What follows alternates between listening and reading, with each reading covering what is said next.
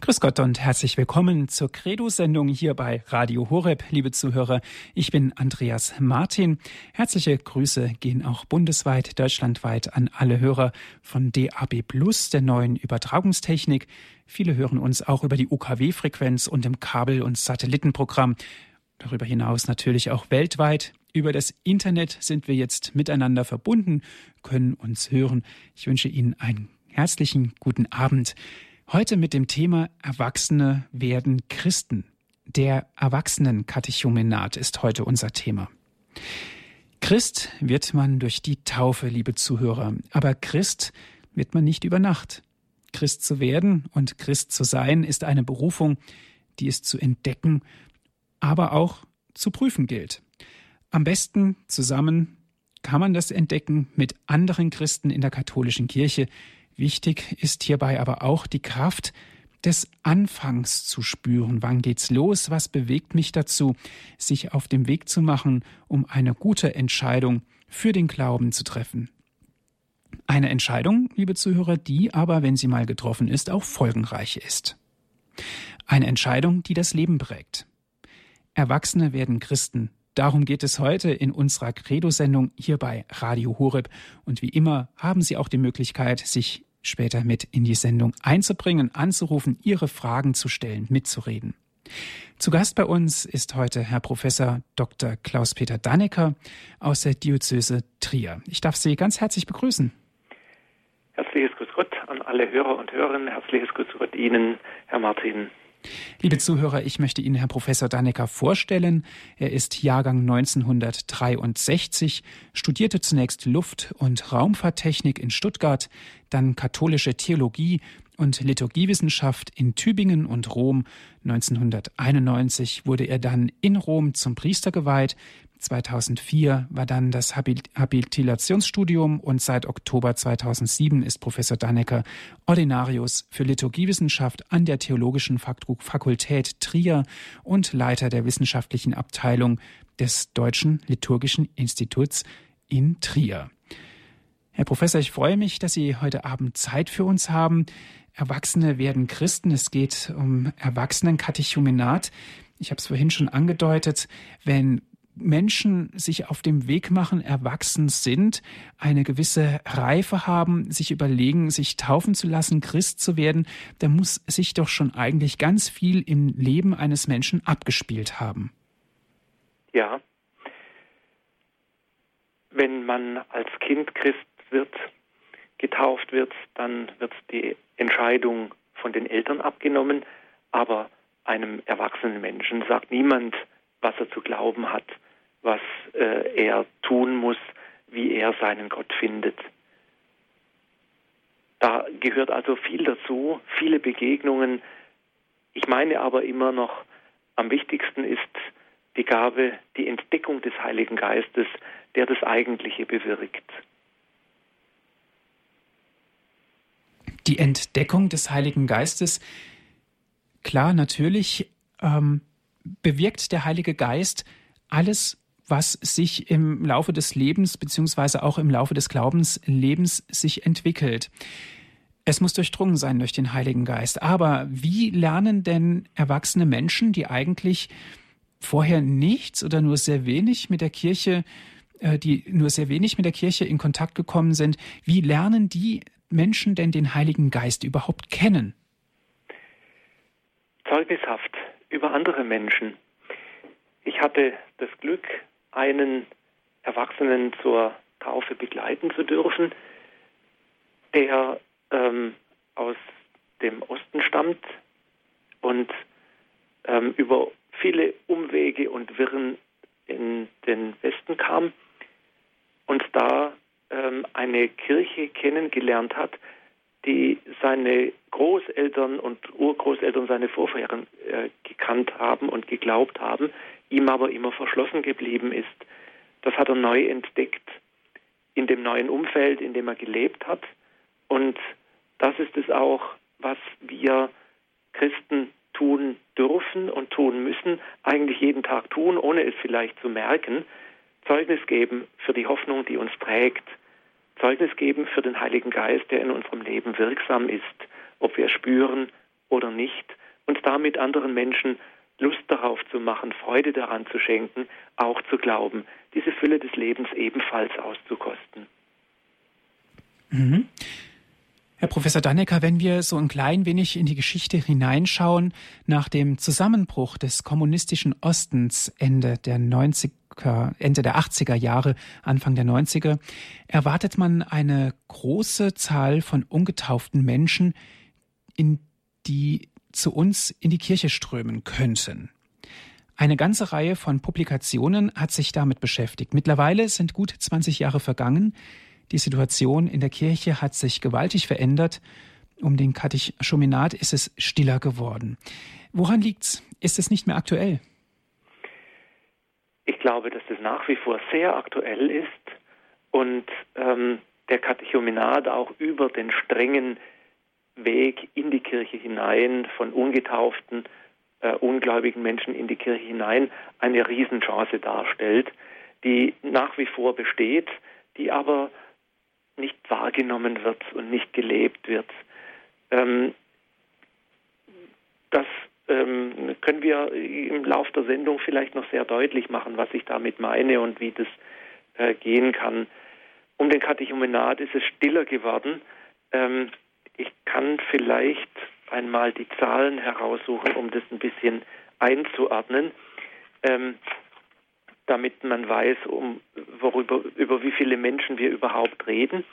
Die Deutsche Bischofskonferenz macht ja jedes Jahr eine statistische Erhebung und die Zahlen für 2010 liegen vor. Wir haben im Bereich der Deutschen Bischofskonferenz im Jahr 2010 170.339 Kindertaufen gehabt.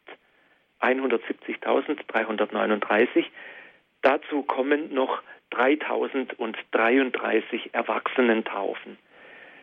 Allein an diesen Zahlen sieht man, das sind wenige Menschen, die getauft werden, aber 3033 äh, Erwachsene, die getauft werden, das ist auch eine Menge. Das sind auch viele. Im Vergleich zu den anderen natürlich wenig, aber das sind 3000 erwachsene Menschen, die ähm, zur Kirche finden, die zum Glauben finden, die sagen, mit all den Konsequenzen, was es äh, dann auch persönlich hat, ich möchte getauft werden. Ich möchte diesen Weg als Christ gehen. Mhm. Können Sie das beurteilen? Wie viele Menschen bleiben denn dabei? Gibt es denn Menschen, bei denen wir sagen können, das ist jetzt nur eine Zeiterscheinung, die lassen sich taufen und das war's dann? Das ist ganz schwierig zu beurteilen ähm, aus welchen Gründen jetzt diese äh, 3000 sich da haben taufen lassen. Ähm, das mag sein, dass jemand ähm, äh, einen Katholiken heiratet und sagt, ich möchte auch ähm, getauft sein, ich möchte auch katholisch sein, um da eine Einheit ähm, äh, auch im, in, in der Ehe zu haben. Ähm, wie intensiv dann jemand den Glauben lebt, ist auf die Dauer ganz, ganz schwer zu sagen und ganz zu erfassen. Und ich glaube, das ist bei jedem von uns, der auch als Kind getauft wurde, gibt es Phasen im Leben, in denen wir den Glauben intensiver leben und Phasen, in denen wir ihn weniger intensiv leben oder auf anderen, äh, andere ähm, Dinge dann mehr Wert legen. Ähm, letztlich ähm, ist es auch nicht wichtig, glaube ich, dass man immer ganz intensiv den Glauben lebt, sondern dass man aus der Beziehung zu Gott heraus lebt ähm, und weiß, ich bin von Gott getragen, ich bin von ihm her angenommen, bin Kind Gottes und daraus kann ich mein Leben gestalten. Ob sich das jetzt immer ganz intensiv in, ähm, im, im, in einem Glaubensleben in der Kirche zeigt oder eben mal weniger intensiv ist, das ist ähm, glaube ich, eine sekundäre Frage. Mhm. Herr Professor, vielfach entscheiden sich die Menschen im Erwachsenenalter ganz bewusst zur Taufe, weil sie die gewisse Reife auch schon haben. Sie entscheiden sich ganz bewusst, katholisch zu werden und die Beweggründe sind, Sie haben es auch angedeutet, oft sehr vielfältig, aber auch ganz persönlich. Aber im Grunde genommen ähm, beginnt doch erst der Weg des Christseins nach der Taufe. Wenn wir jetzt einen kleinen Schwenk auf die Kinder machen. Mhm. Sie werden als kleines Kind, als Baby getauft und mit 13, 14 Jahren werden Sie gefirmt. Dann ist sozusagen der Prozess des Christwerdens formell ähm, abgeschlossen. Bei Erwachsenentaufen ist es doch ganz anders. Viele empfangen die Taufe und die Kommunion und die Firmung direkt an einem Tag. Ja, das ist so vorgesehen. Ähm, da müssen wir ein bisschen zurückblicken. Ähm, die Taufe von Erwachsenen ist keine neue Entwicklung. Das ist im Grunde ähm, äh, die ursprüngliche Form der Eingliederung in die Kirche. Die ältesten Zeugnisse über die Taufe datieren zurück ähm, natürlich auf die Bibel, wo es ähm, wo schon von Menschen berichtet wird, die sich taufen lassen, weil sie angerührt sind, ähm, weil sie den Glauben kennengelernt haben. Ich denke an den Hofbeamten der Kandake, der von Philippus unterwiesen wird und dann sagt, hier ist Wasser, ich will getauft werden. Und Philippus fragt ihn, ähm, glaubst du? Ja, ich glaube, und er tauft ihn. Ähm, in der Apostelgeschichte haben wir darüber hinaus auch ähm, Zeugnisse darüber, dass die äh, den Heiligen Geist empfangen haben. Ganz ausdrücklich haben wir dann etwas später äh, Zeugnisse davon, wie Menschen eingegliedert worden sind. Und zwar aus dem Beginn des dritten Jahrhunderts gibt es ein Dokument, die Traditio Apostolica oder apostolische Überlieferung, in der das römische Gemeindeleben etwa zu Beginn des dritten Jahrhunderts beschrieben wird. Und darin ist glücklicherweise auch recht detailliert berichtet, wie die Aufnahme von Menschen in die Kirche geschieht. Da ist ganz eindeutig belegt, dass die in der Osternacht aufgenommen werden durch Taufe, Firmung und Erstkommunion. Und damals hat man auch die Kinder genauso aufgenommen. Das ist überwiegend von den Erwachsenen die Rede, aber es ist auch der Vermerk, für die, die nicht sprechen können, sollen ihre Eltern sprechen. Und die sollen dann eben hereingetragen werden.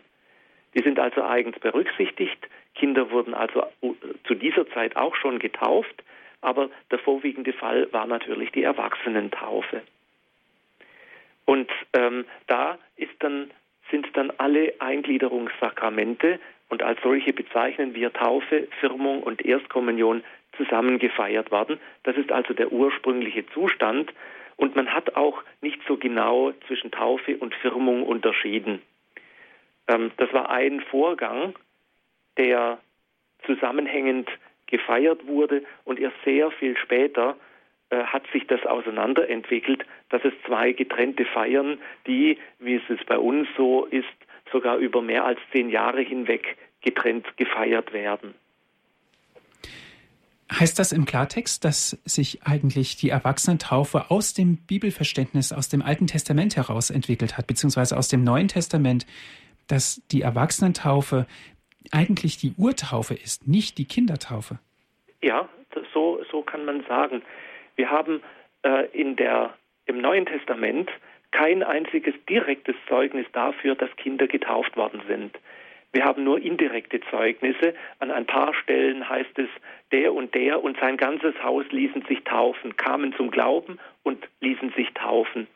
Und daraus schließt man, äh, weil in, zu einem Haus auch immer Kinder gehören, dass da auch Kinder dabei gewesen sein müssen. Aber wir wissen nicht, direkt, wir haben kein direktes Zeugnis für eine Kindertaufe im Neuen Testament. Und wie Sie sagen, müssen wir davon ausgehen, dass der Normalfall die Erwachsenentaufe gewesen ist, also ein Mensch, ein erwachsener Mensch, der den Glauben kennenlernt, der Gott kennenlernt, der zum Glauben an Jesus Christus kommt, entscheidet sich, ich möchte diesen Glauben leben, ich möchte die Taufe empfangen und den Heiligen Geist empfangen und fortan unter diesem Glauben leben und aus dieser Fülle des Lebens dann auch ähm, an dieser Fülle des Lebens teilhaben, Kind Gottes sein. Mhm. Viele Menschen sagen ja, ich lasse mein Kind nicht taufen, das kann das später mal selbst entscheiden. Und im Grunde genommen müssten wir doch jetzt aus, aus diesem Hintergrund heraus sagen, ja, genau das ist richtig, weil es steht auch so in der Bibel und früher haben das alle Menschen so gemacht. Das ist natürlich ein zwiespältiges Argument. Einerseits ähm, ist es, äh, kann man es so aus der Bibel entnehmen und manche äh, kirchlichen Gemeinschaften äh, tun das auch so. Die taufen grundsätzlich keine Kinder, sondern erst, wenn sie dann ähm, älter sind und sich selber entscheiden können. Problematisch ist diese Argumentation eben nur deshalb, ähm, weil ich, äh, was soll ich denn entscheiden, wenn ich es nicht kennenlerne? Ähm, und dann, wenn ich dann äh, ganz äh, korrekt wäre, müsste ich einem Menschen dann auch beibringen, äh, zumindest ansatzweise, wie der katholische Glaube aussieht, wie andere christliche Konfessionen aussehen, wie vielleicht der Buddhismus und der Islam aussieht. Und irgendwann einmal kann sich dieser Mensch vielleicht dann auch entscheiden. Ähm, das ist natürlich abwegig, das geht nicht. Und wir glauben ja als Christen und auch als katholische Christen, dass äh, unser Glaube der göttlichen Wahrheit am ehesten entspricht, am besten entspricht und ähm, deshalb unser Glaube auch der Glaube ist, der einen Menschen am besten tragen kann. Und wenn, ähm, wenn, wenn ein, ein Kind dann irgendwann mal entscheiden soll ähm, und den, den Glauben allerdings nie kennengelernt hat, wie soll das dann gehen?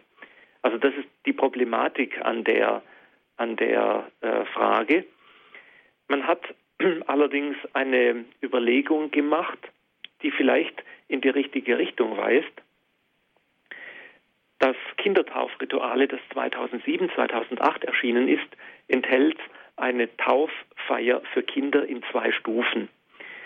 Da wird ähm, der, an der ersten Stufe das Kind aufgenommen in das Katechumenat, bereitet sich also auf die Taufe vor, entscheidet sich aber noch nicht für die Taufe, beziehungsweise die Eltern entscheiden sich nicht für die Taufe, sondern beginnen einen Weg.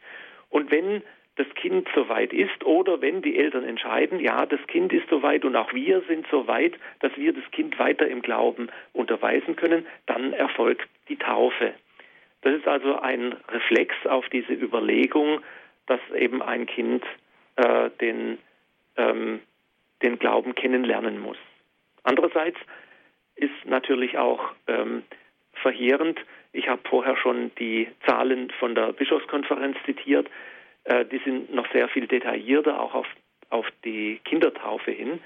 Ähm, da sind zum Beispiel ähm, äh, Zahlen liegen vor, wie denn die Kinder getauft werden von Erwachsenen, von äh, katholischen Eltern.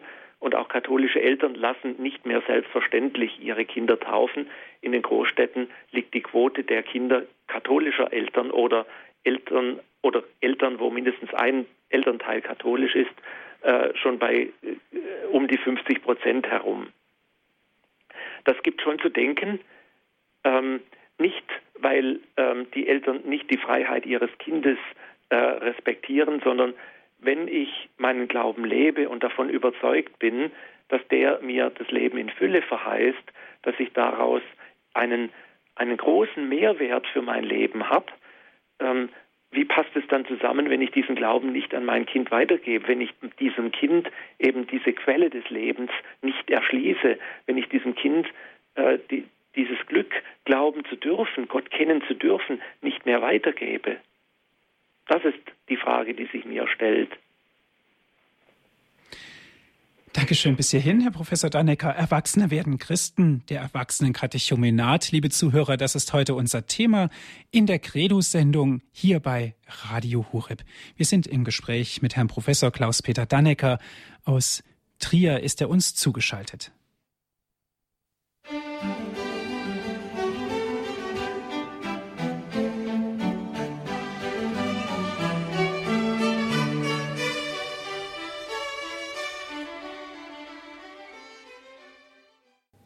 Herzlich willkommen in der Credo-Sendung hier bei Radio Horeb, liebe Zuhörer. Ich bin Andreas Martin. Heute unterhalten wir uns über ein ganz besonderes Thema. Erwachsene werden Christen. Der Erwachsenenkatechumenat. Darum geht's heute. Wir sind im Gespräch mit Herrn Professor Dr. Klaus-Peter Dannecker. Er ist uns aus Trier zugeschaltet. Herr Professor Dannecker, wir haben in die Geschichte geschaut. Wie war das denn früher so, als die Menschen sich taufen gelassen haben? Und wir haben festgestellt, eigentlich war es so, dass es Erwachsene waren. Dann gab es den Umschwung, wo man gesagt hat, ja, die Kinder, das ist eigentlich die Zukunft und von klein auf sollen sie an den Glauben herangeführt werden, dass der Glaube auch die nötige Zeit hat, um zu reifen. Was sagt denn das Zweite Vatikanische Konzil zur Erwachsenentaufe? Ja, vielleicht noch zur geschichtlichen Entwicklung. Ähm, wir haben in den ersten drei, vier Jahrhunderten eine Kirche, die in der Verfolgungssituation lebt. Ähm, und deshalb äh, wurden nur wenige Kinder getauft, beziehungsweise die Kinder mit ihren Familien getauft. Als dann äh, nach dem ähm, Mailänder Edikt ab 313 die Kirche anerkannt worden ist, kam ein Massenzustrom in die Kirche. Alle mehr oder weniger alle ließen sich taufen und auch relativ früh taufen, sodass wir ab dem 6., 7. Jahrhundert fast nur noch Kindertaufen haben, weil es einfach selbstverständlich war, in der äh, Gesellschaft Christ zu sein, die eben eine christliche Gesellschaft war. Diese Entwicklung dreht sich mittlerweile wieder um. Und ähm, man hat schon ähm, mit in den Missionsländern auch schon vor 200, 300 Jahren die Notwendigkeit gespürt, Erwachsene, die sich, die den Glauben kennengelernt haben und Christen werden wollten, ähm, zu begleiten zu diesem Christsein hin.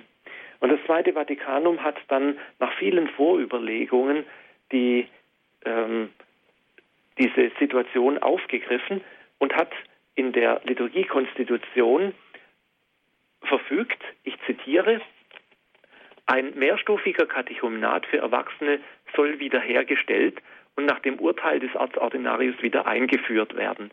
So soll ermöglicht werden, dass die Zeit des Katechumenats, die zu angemessener Einführung bestimmt ist, durch Heilige in gewissen Zeitabschnitten aufeinander folgende Riten geheiligt werden können.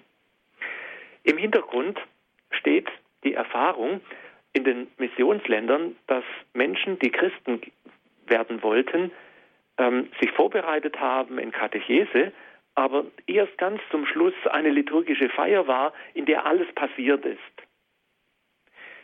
Und man hat gemerkt, dass es eigentlich viel sinnvoller ist, die, diese äh, Taufbewerber schrittweise zu begleiten, auch schrittweise mit liturgischen Feiern.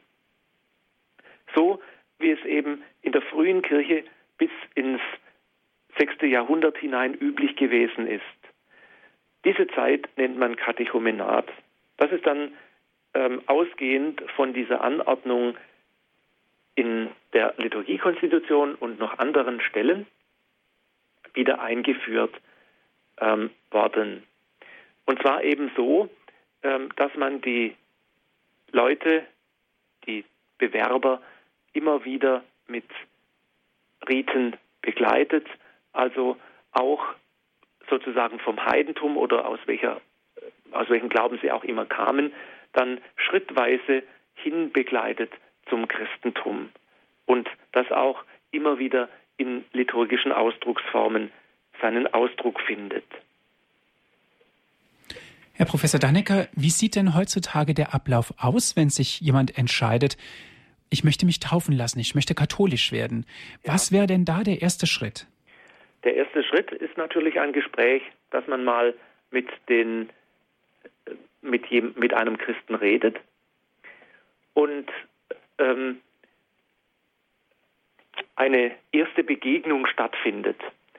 Christ wird man nicht dadurch, dass einem das äh, also es gibt Leute, die das so, so werden, die dann plötzlich die Erleuchtung vom Heiligen Geist haben, aber im Normalfall begegnet man Christen, Katholiken, die ihren Glauben so leben, dass man selber daran Lust bekommt, auch diesen Glauben kennenzulernen.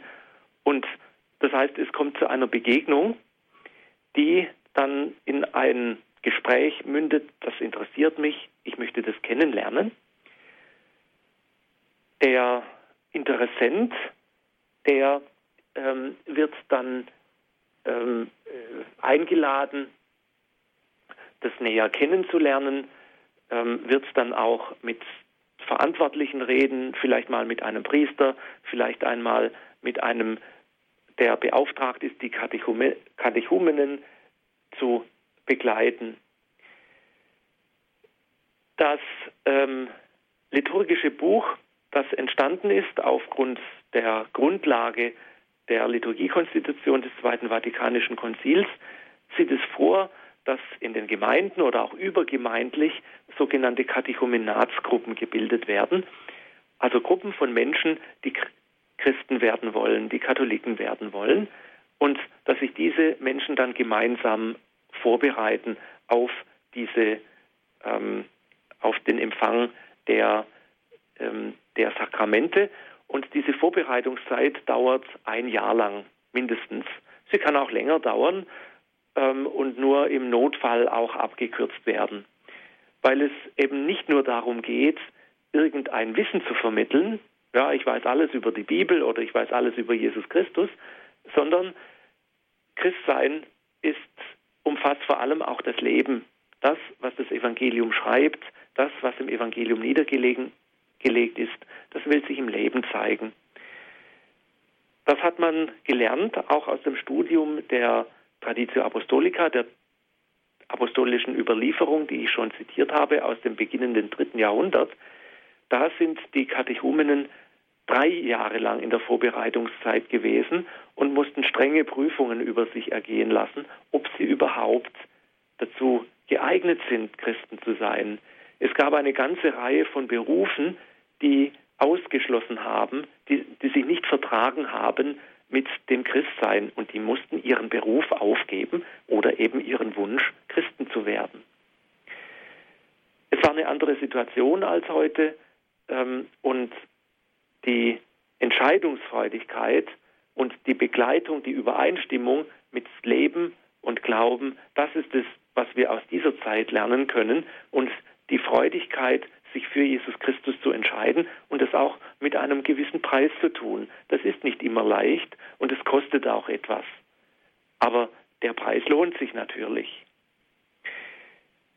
In dieser Katechumenatszeit gibt es ähm, eine, als erstes dann, wenn, wenn sich also geklärt hat, äh, nach den ersten Gesprächen und, und vielleicht auch erste Treffen mit in der Katechumenatsgruppe stattgefunden haben, gibt es eine Feier der Aufnahme am Beginn äh, des Katechumenats.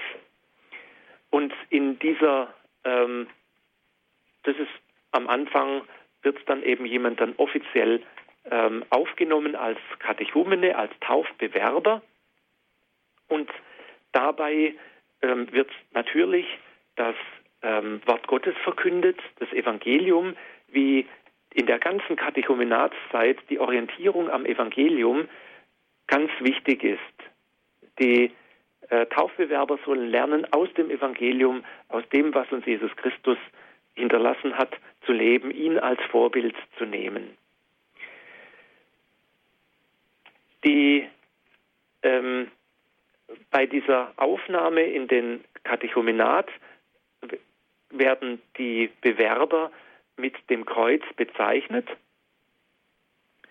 und äh, auf der Stirn und ähm, es können auch noch äh, die Ohren, der Mund, die Hände, die Augen, die Brust, die Schultern, die Füße äh, mit dem Kreuz bezeichnet werden, so als Zeichen dafür, dass das Christsein den ganzen Menschen umfasst. Den Menschen, der denkt, der ähm, hört, der spricht, der etwas tut mit seinen Augen, der etwas wahrnimmt, ähm, der auch Sehnsucht hat im Herzen, ähm, der manchmal auch etwas zu ertragen hat und der wohin geht. All das äh, und der ganze Mensch will ergriffen werden von Christus vom, und dafür dient dann symbolisch das Kreuz, das da auf diese Körperteile gezeichnet wird. Und ähm, es wird natürlich für diesen äh, Katechumenen gebetet in den Fürbitten. Er bekommt eine heilige Schrift überreicht und mit, der, äh, mit dem Hinweis, dass diese heilige Schrift der Leitfaden durch das Katechumenat ist, der Leitfaden, an dem sich die ganze Ausbildung, das ganze Kennenlernen des christlichen Glaubens orientieren muss. Diese, ähm, diese Aufnahme ist eben am Beginn dieses Vorbereitungsjahres des, im Katechumenat und während dieses Katechumenats werden ähm, die Taufbewerber begleitet in ihrer Katechumenatsgruppe. Die treffen sich wöchentlich oder wie es auch immer möglich ist, machen zum Beispiel ein Bibelgespräch und versuchen dann eben darin herauszufinden, ja, wie, wie sieht das konkret aus mit dem Leben des Evangeliums? Wie drückt sich der katholische Glaube aus? Welche Bräuche gibt es? Ähm, was tut man in Anführungsstrichen als Christ? Ähm, und wie, wie zeigt sich das, das dann konkret im, im Leben? Wie fließt also Glaube und Leben, das Evangelium und der, der, und, und der konkrete Alltag zusammen? Während dieser Zeit, die auch als Zeit der entfernteren Vorbereitung bezeichnet wird, gibt es Gebete und Segnungen für die Katechumenen. Ähm, es können die Texte von Credo und Vater Unser übergeben werden. Also ähm, die großen Gebetstexte unserer Kirche, das Credo, das Glaubensbekenntnis und das Vaterunser werden dann in einer Feier, den, äh, in einer liturgischen Feier den Katechumenen überreicht als weitere Richtschnur, als weitere als weiterer Text, an dem sich unser christliches Leben orientiert. Ein weiteres Element dieser Zeit ist das Kennenlernen der Gemeinde und ähm, ihres, ihres Ausdrucks, also beispielsweise auch ähm, dessen, was so Christen tun als Einsatz für die Welt in Krankenhäusern, in Altersheimen äh, und wo man sich auch karitativ, sozial sich engagiert und einbringt, aber auch ähm, das Kennenlernen der Gemeinde in ihrem Bezug vor Ort und mit den Gottesdiensten. Ähm, die Feier der Sonntagsmesse gehört noch nicht zum Programm. Das hat man auch übernommen aus dem Urchristentum. Ähm, vielmehr ähm, kann, können die Katechumenen eingeladen werden, an der Messfeier teilzunehmen, können dann aber nach den äh, Fürbitten ähm, oder vor den Fürbitten äh, entlassen werden, ähm, um dann sich untereinander zu treffen und dann nochmal das eben auf, auf sich hin zu vertiefen.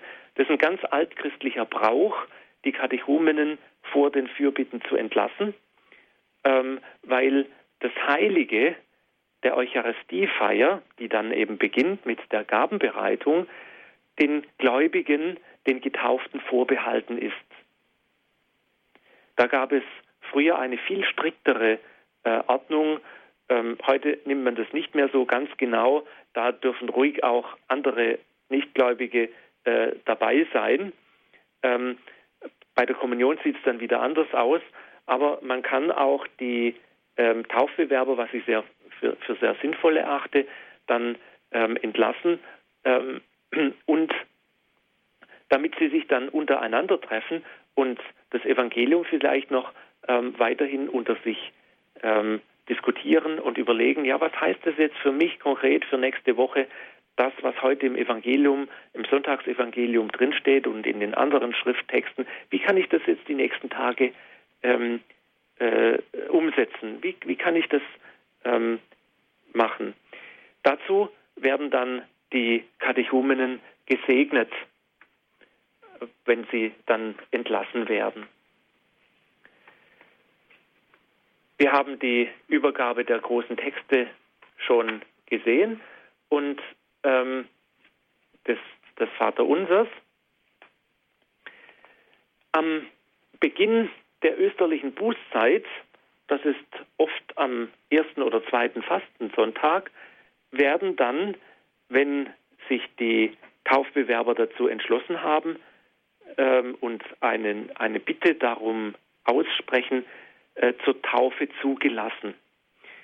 Diese Feier zur Zulassung der Taufe findet sehr oft in der Kathedrale statt, wo dann alle Firmen, Entschuldigung, alle Taufbewerber, alle Katechumenen der ganzen Diözese sich mit dem Bischof versammeln und ein Sendschreiben der, der Gemeinde ähm, vorgetragen wird. Äh, diese Frau oder dieser Mann hat sich auf die Taufe vorbereitet. Wir als die Gemeinde aus dieser und dieser Stadt, St. So und so, wir bezeugen, dass die das mit allem Ernst getan haben.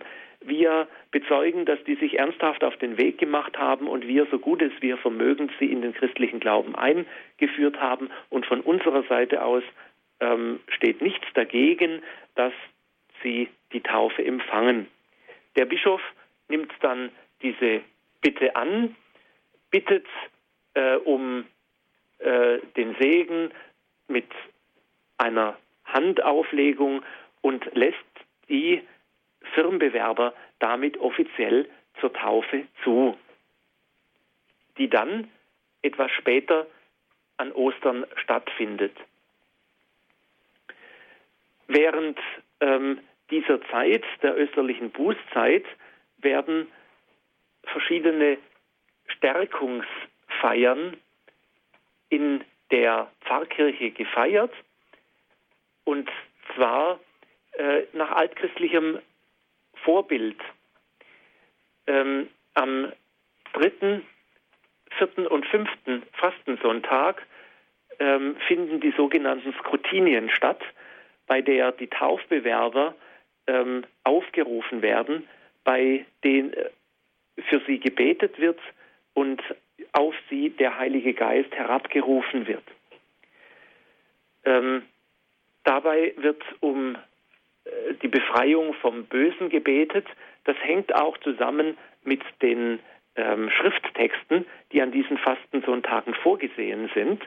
Wir können ähm, ja jedes Jahr die Schrifttexte des Lesejahres A nehmen, auch wenn wir jetzt das Lesejahr A an den Sonntagen nicht haben, ähm, weil da eine große Übereinstimmung mit den mit der Taufe vorliegt und es sehr stark auf den ähm, Tauf, äh, auf die Tauf-Thematik ähm, abgestimmt ist. Am dritten Fastensonntag wird das Evangelium von Jesus und der Samariterin gelesen, die das Wasser, das lebendige Wasser, das keinen Durst mehr hervorruft, empfangen will. Ähm, das ist natürlich ein Sinnbild für die Taufe, dieses Wasser. Am vierten Fastensonntag wird das Evangelium von Jesus und dem Blindgeborenen vorgetragen. Der Blinde, der durch das Eingreifen Jesu zum Licht kommt, wieder sehen lernt. Ähm, das ist schon seit früher Zeit so gedeutet worden, dass die Taufe, dass der Glaube äh, die Blindheit des Unglaubens heilt. Und am ähm, fünften Fastensonntag äh, ist Jesus und Martha, also der, äh, das Bekenntnis, dass äh, Jesus der ist, der Leben spendet. Wir haben dann äh, noch als weitere Vorbereitung am Kar-Samstag früh die, eine Feier, bei der die Katechumenen ähm, die Texte, die sie empfangen haben, also Credo und Vater Unser, so zurückgeben, so sagt man wenigstens. Zurückgeben heißt, die sprechen die dann und sagen, ja, ich habe das jetzt nicht nur auswendig gelernt, diesen Text, sondern er ist Teil meines Lebens geworden. Er will an mir Fleisch werden und deshalb gebe ich den zurück. Also ich habe den durchlebt, ich habe den in verschiedenen Situationen meines Lebens geprüft, der passt zu mir. Wenn das noch nicht erfolgt ist, können die Katechumenen dann auch noch mit dem Katechumenenöl gesalbt werden als Stärkung und Schutz, symbolischer Schutz gegen das Böse. die große Feier der Eingliederung in die Kirche kommt dann in der Osternacht. Dazu wird standardmäßig der Priester, der diese Katechumenen begleitet, beauftragt, auch das Sakrament der Firmung nach dem Sakrament der Taufe zu spenden und natürlich auch den ersten Kommunionempfang. Wir alle kennen die Osternacht, in der die Tauffeier ursprünglich eingebettet ist und auch heute noch empfohlen wird, diese Tauffeier besonders für Erwachsene einzubetten.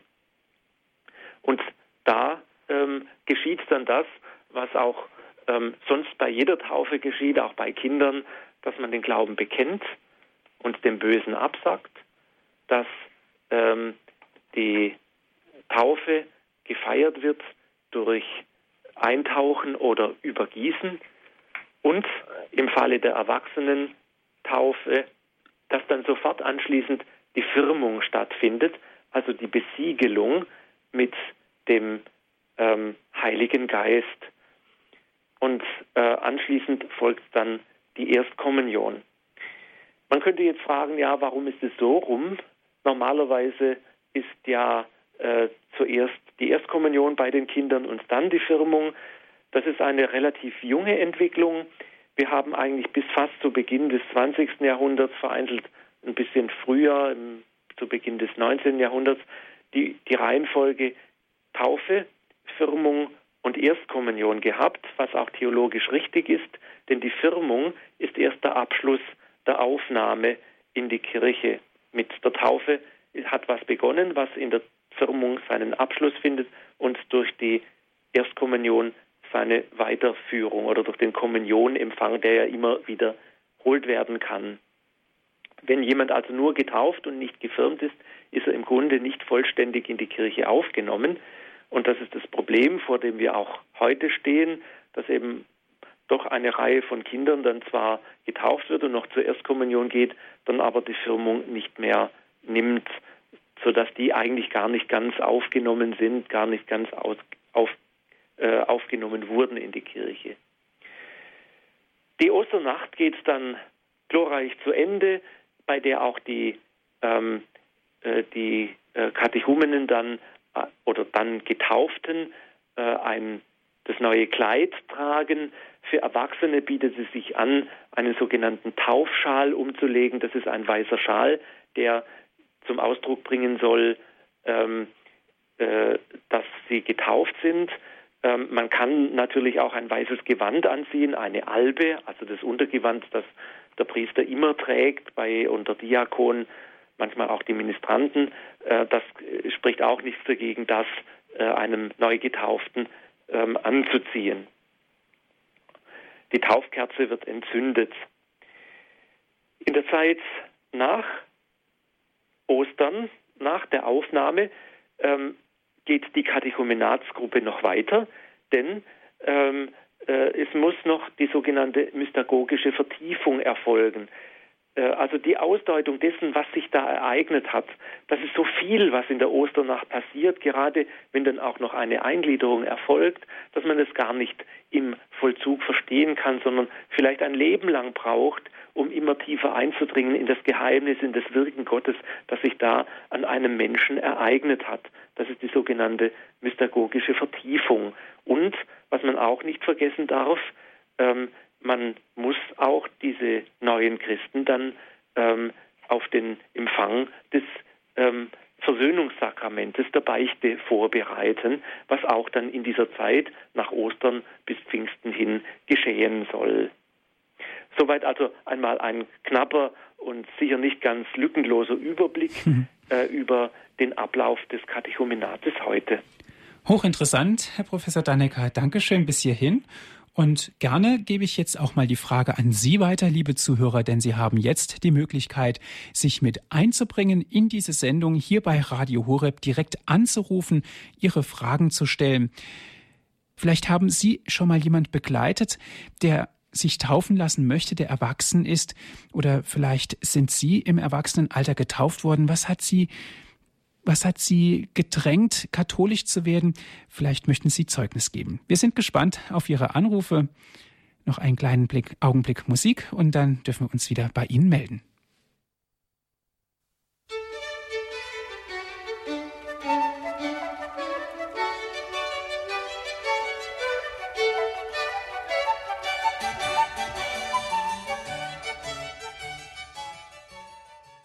Sie haben eingeschaltet die Credo-Sendung hier bei Radio Horeb. Ich bin Andreas Martin, liebe Zuhörer.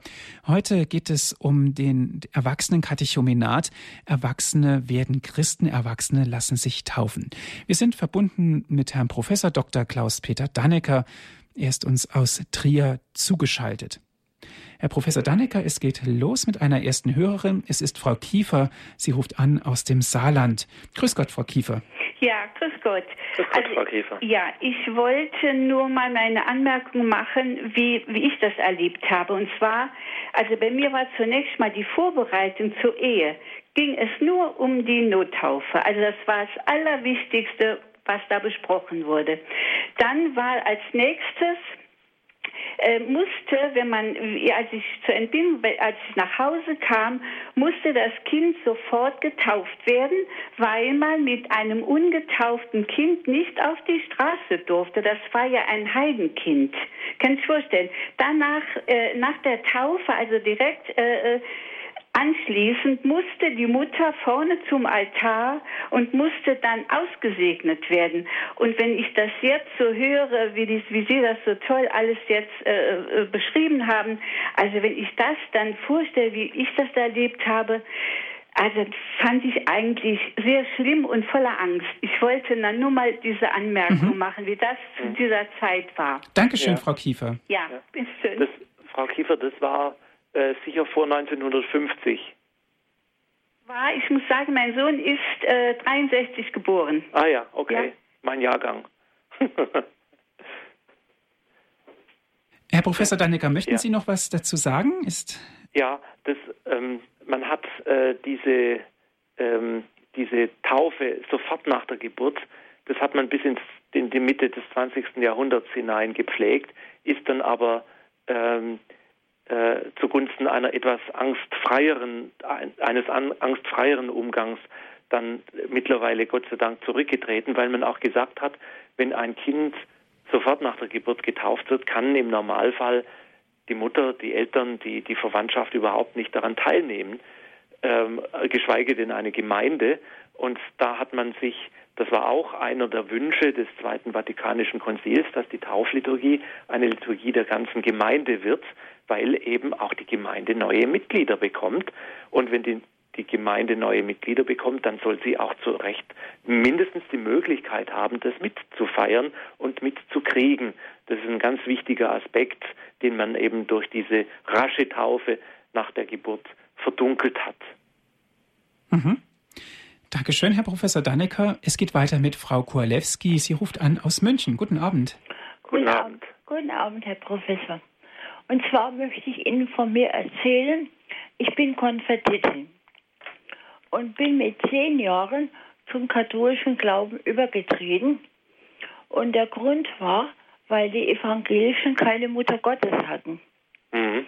Und mein Weg zur Schule ging immer über die Pfarrkirche. Und da war immer der Weg, zuerst zur Mutter Gottes zu gehen und ihr zu sagen, sie soll mir helfen. Und nach der Schule, wenn sie geholfen hat, war ich wieder bei ihr. Und dann habe ich halt meine Großeltern gebittelt und gebettelt. Und dann mu musste ich ein Jahr in katholische, also katholischen Unterricht gehen und habe noch Einzelunterricht gehabt. Und ja, dann, dann habe ich da die Prüfung gemacht. Und dann hat man mitten in der Pfarrkirche den Betstuhl aufgestellt und hat ein lila Tuch drüber und mir ein graues Gewand angezogen bis runter. Mhm. Und so war ich also mitten in der Kirche, im Kirchengang. Und der Pfarrer, der Pfarrer Rüdenauer, der war auf der Kanzel und hat, das war an einem Sonntag, die ganze Gemeinde gefragt, ob sie einverstanden sind, dass ich zum Glauben komme. Und ich habe Herzklopfen gehabt. Und dann hat keiner was gesagt. Und dann musste ich das Credo, und zwar nicht das normale Credo, sondern das ganz, ganz lange aus dem Messbuch. Und da war hinter mir die Schwester Adora und die Wörter, die ich nicht richtig aussprechen konnte, die hat es mir immer eingesagt. Mhm. Und ich muss sagen, den Tag habe ich nie vergessen. Der war mit Angst und mit Freude. Und ich bin glückselig, dass ich im katholischen Glauben bin. Ich bin dann auch noch ähm, zum heiligen Franziskus. Damit habe ich dann auch ähm, Ach ja, das ist was anderes. Es geht jetzt mhm. um die Taufe. Ja, danke schön, Frau Kowalewski, für Ihr Zeugnis, was Sie uns gegeben haben. Ich wünsche Ihnen noch einen guten Abend. Danke, ebenfalls. Dankeschön.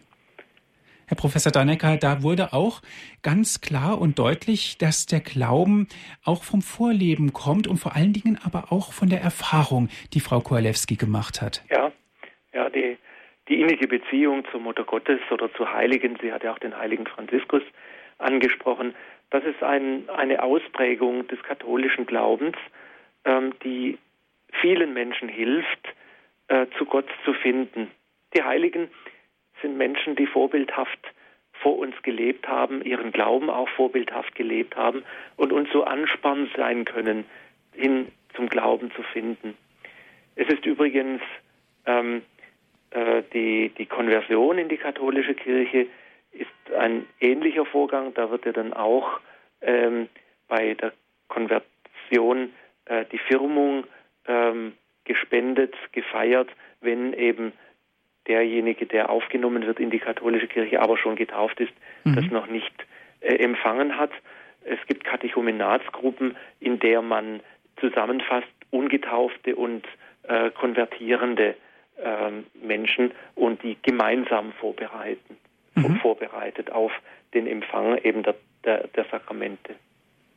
Dankeschön. Es geht weiter. Es geht weiter mit Frau Dold. Guten Abend, Frau Dold. Guten Abend. Ich freue mich über das Thema, aber ich muss sagen, ich frage auch, ist das ein Teil der Neuevangelisierung, der jetzt immer wieder in aller Munde ist und der auch der Heilige Vater darauf geht? Denn ich komme mir jetzt vor wie ein Heidenkind. Ich komme mir vor, wie, wie wenn alles falsch gewesen wäre in meinem Leben.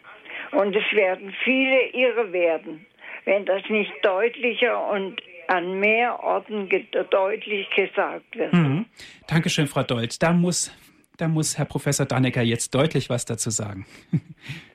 ähm, die, ähm, der Weg der Katecho des Katechumenates ist ein Weg, der in vielen Ländern eine richtige Neuevangelisierung ausgelöst hat eine konkret, ein konkreter Weg der Neuevangelisierung ist.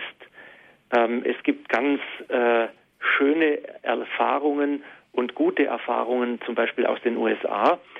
Äh, in den USA gibt es fast in jeder Gemeinde eine Katechumenatsgruppe mit Menschen, die sich auf die Taufe oder auf den Übertritt, Eintritt in die katholische äh, Kirche vorbereiten. Und diese Katechumenatsgruppen strahlen auch auf, aus auf die übrigen Gemeindemitglieder, weil die plötzlich entdecken, Mensch, unser Zeugnis, das Zeugnis unseres Glaubens ist gefragt und wir müssen, wir müssen so leben, dass, dass andere sehen, wie wir, wie wir Christen sind. Das hat zu einer ungeahnten äh, Erneuerungsbewegung in der amerikanischen Kirche trotz aller Krisen geführt, äh, die, die nach wie vor Zuwachs hat und sehr stark wächst in den USA. Und ähm, äh, auch zu einer Erneuerungsbewegung quer äh, durch, durch die Kirche durch, weil die, die Christen merken, wir sind nicht nur eben so äh, im, im Kirchgang ähm, äh, gefragt, sondern auch durch unser Zeugnis. Äh, dadurch, dass wir sagen, ja, was, was gibt mir Hoffnung? Was, was, ist, ähm, was ist das, was mir ähm, äh, zu, Zuversicht gibt, was, mein, was, was mich die Not aushelfen lässt, was mir auch Kraft gibt, wenn ich mal einen Schicksalsschlag ergebe. Davon Zeugnis geben. Das geschieht in diesen kleinen Katechumenatsgruppen, die sich dann zum Teil auch weiter über die eigentliche Zeit des Katechumenates hinaus entwickelt haben und dann zu vielen Glaubensgesprächskreisen geführt haben, in denen dann der Glaube geteilt und gelebt wird miteinander. Dankeschön. Herr Professor, die Sendezeit neigt sich nun langsam dem Ende zu. Dankeschön, dass Sie uns so viele Informationen gegeben haben über das Christwerden als Erwachsener, über den Erwachsenenkatechumenat. Liebe Zuhörer, Dankeschön auch an Sie, dass Sie mit dabei gewesen sind hier in der Sendung Credo bei Radio Horeb, dass Sie sich mit eingebracht haben, dass Sie auch Zeugnis gegeben haben. Wenn Sie Interesse haben und diese Sendung noch gerne einmal nachhören möchten, bestellen Sie sich einen CD-Mitschnitt. Rufen Sie an unseren CD-Dienst unter folgender Telefonnummer 08323 96 75120. Wenn Sie von außerhalb Deutschlands anrufen, 0049 8323 96 75120. Das ist eine gute Möglichkeit, vielleicht auch diese Sendung, diese CD an jemand weiterzugeben, der vielleicht liebäugelt damit, katholisch zu werden. Noch einmal 08323 96 75120. Auf unserer Internetseite www.hore.org gibt es auch die Sendung zum Herunterladen auf den Computer www.horeb.org. Das sind alles kostenlose Dienste von uns für Sie. Radio Horeb ist spendenfinanziert. Wir freuen uns, wenn Sie uns ein klein wenig unterstützen. Herr Professor Dannecker, darf ich Sie zum Abschluss dieser Sendung um ein Gebet und um den Segen bitten? Ja, sehr gerne. Heute ist ja der Tag des heiligen Antonius von Padua, ähm, einer der großen Prediger des 13. Jahrhunderts, der den Glauben in seiner Zeit wie vielleicht kein anderer verbreitet und gepredigt hat. Auf seine Fürsprache bitten wir auch für unsere Zeit um Menschen, die den Glauben überzeugend weitersagen, leben und verkündigen. Lasset uns beten. Herr allmächtiger Gott, du bist der Herr deiner Kirche. Erneuere in ihr den Geist der Verkündigung und des Glaubens. Schenke ihr neue Kraft und neuen Mut, den Glauben, der die Fülle des Lebens bedeutet, weiterzusagen und viele Menschen von der Schönheit eines Lebens aus dem Glauben zu überzeugen. Darum bitten wir dich, den allmächtigen Gott, durch Jesus Christus, deinen geliebten Sohn, im Heiligen Geist, der lebt und herrscht in alle Ewigkeit. Amen. Der Herr sei mit euch. Und mit deinem Geiste. Und so segne und behüte euch auf die Fürsprache des heiligen Antonius, der allmächtige und uns liebende Gott, der Vater und der Sohn und der Heilige Geist. Amen. Es verabschiedet sich Ihr Andreas Martin.